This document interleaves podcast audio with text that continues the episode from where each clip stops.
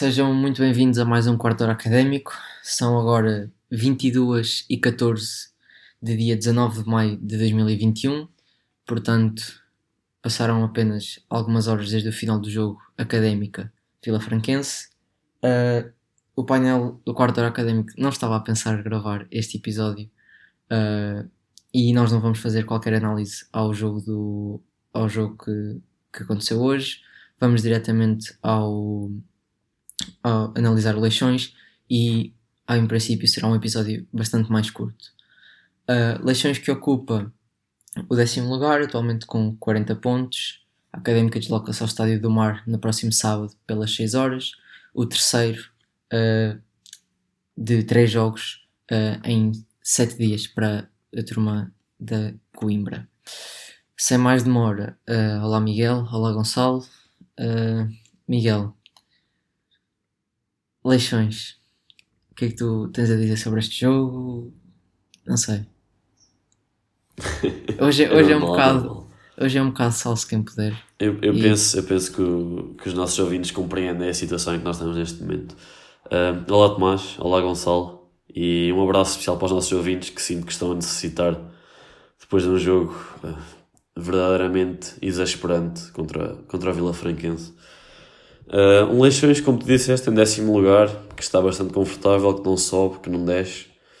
Uh, eu penso que a nível de plantel, até à partida para esta época, era relativamente nivelado com o plantel da Académica, uh, o que só vem mostrar que não é o Leixões que está a defraudar, a defraudar expectativas, somos nós que estamos a superá-las neste momento. E estando no a caminho da última jornada e ainda com a possibilidade matemática de chegar ao playoff, realmente é, é um feito e é, há que dar os parabéns ao Rui Borges e a toda a sua equipa técnica.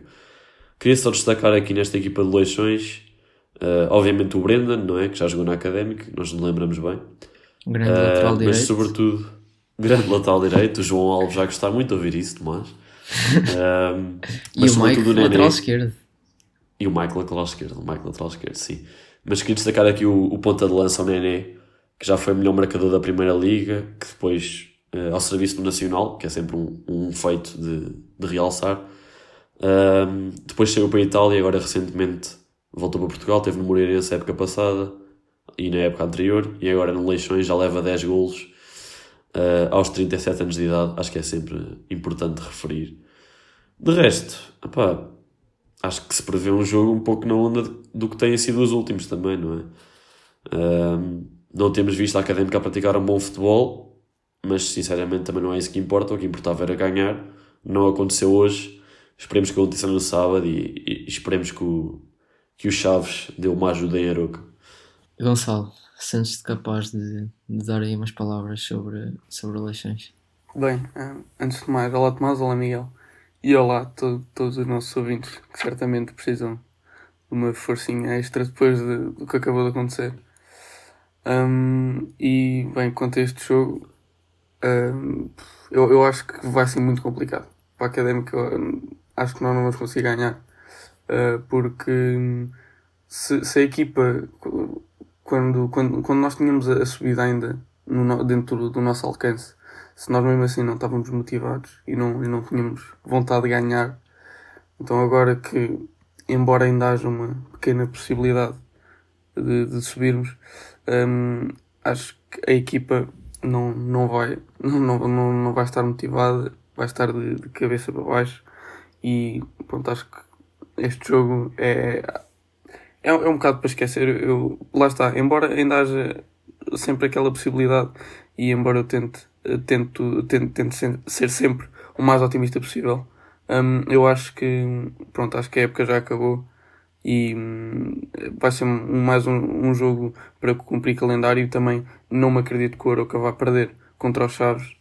E pronto, eu posso estar aqui a ser muito pessimista mas a verdade é essa. Eu acho que depois do que aconteceu hoje no jogo contra o Vila Franquense já não já acabaram as hipóteses nós, nós subimos divisão e agora é uma questão de, de olharmos para o próximo ano mantermos o Rui Fernando uh, e, e deixá-los fazer uma, uma equipa à imagem deles com o tempo e tentar, tentar a nossa sorte para o próximo ano. Uh, desde já, olha, acho que estás um pouco errado. a subida ainda é possível, não através de subida direta, mas terceiro lugar é possível. Eu acredito que os valentes transmontanos possam fazer das suas uh, em Aroca, uh, mas lá está, a Académica depende sempre de terceiros para alcançar esse playoff que, a acontecer, irá ser jogado frente ao Rio Ave. Um, não tenho grande coisa a dizer. Jogo difícil. Tenho certeza que o Nenê vai marcar contra a Académica. Uh, José Mota é um treinador muito experiente e clássico das, das competições portuguesas. E eu acho que, que os jogadores das, das duas uma ou vão entrar já com a cabeça perdida no sentido em que já não é, já nem têm a cabeça no playoff, ou então vão, vão, vão entrar com tudo e honrar a camisola. E eu acho que essa é a opção mais provável de acontecer, porque ao contrário dos últimos anos em que chegávamos aos 80 minutos e adormecíamos ainda mais, parecia que o jogo acabava, este ano não vi nenhum jogo ou muito poucos jogos em que chegávamos aos 80 minutos e deixávamos de correr atrás da bola. Bem, não sei se vocês sabem, mas há uma boa notícia no meio disto tudo. Pergunta para Queijinho, Miguel que jogador completou a série de 5 amarelos neste jogo? João Draquina. Correto. Portanto. Não está queijinho, olha, queijinho. um queijinho para o, para o Miguel. E é isso. Uh, João Traquina não, joga, não jogará no próximo jogo. Depois de ver um amarelo já, já no banco. Um, não sei. Queres reagir a esta, esta série de 5 amarelos? Sei. Um, eu estou muito satisfeito, para ser sincero. Acho que este, o dia de hoje trouxe muita, muita tristeza, mas também trouxe algumas, algumas certezas e uma delas é que o João Traquina não pode continuar na académica. E jogadores como ele não podem continuar a calçar e serem titulares porque uh, semana após semana demonstram que, que, não merecem ser pagos para, para, fazer o que fazem e pronto, uh, já me estou a começar aqui a exaltar, mas também pronto, é mais do o calor do momento e, e do, do que acabou de acontecer mas e depois ainda por cima ser considerado homem do jogo é, pronto, é, não, são coisas que eu não, não, não, não, não compreendo e, e fico, fico satisfeito que ele não vai jogar uh, no jogo contra o Leixões. Querem, digamos só uma coisa, querem e sentem-se capazes de eleger um homem do jogo ou avançamos para os bitites já? Eu, eu sinto-me capaz. Então, Gonçalo. Eu também, eu também. Sei que, pronto, lá mais para o fim teve um, uns momentos mais vá, menos seguros, por assim dizer, mas acho que o Zé Castro fez mais um, um, um belíssimo jogo. E se, pá, se, todos, se todos os jogadores fossem como o Zé Castro, já tínhamos a subida, assegura, a, a subida assegurada há, há, há, muitas jornadas. E, e pronto, uh, mais, mais um, um belíssimo jogo do, do nosso capitão. Miguel. Para mim, o homem do jogo é o Sanka, porque foi o rapaz que me fez festejar mais do que alguma vez tinha festejado nos últimos meses. Acho que é simples.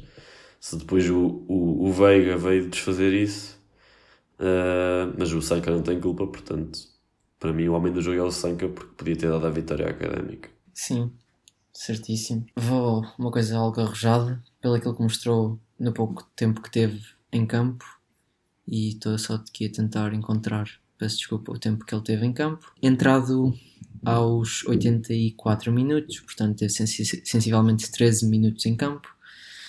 Uh, Dani, uh, se não fosse aquela falta do, do Diogo Coelho que o puxa completamente, o jogador do Vila Franquense, ele ia direitinho para a baliza, um belíssimo cruzamento em que o Boldinho não sabe, se calhar não, não decide muito bem ou não, não finaliza muito bem, mas pelo aquilo que fez em campo, Dani, e espero que ele seja titular no próximo jogo. Avançando então para os bitites e depois finalizamos o, o episódio. Miguel, bitite para o, para o Leixões Académica. Ok. Um, epá, eu não quero parecer muito mal, mas eu acho que o Aroca não vai ganhar aos Chaves e acho que nós não vamos ganhar Leixões.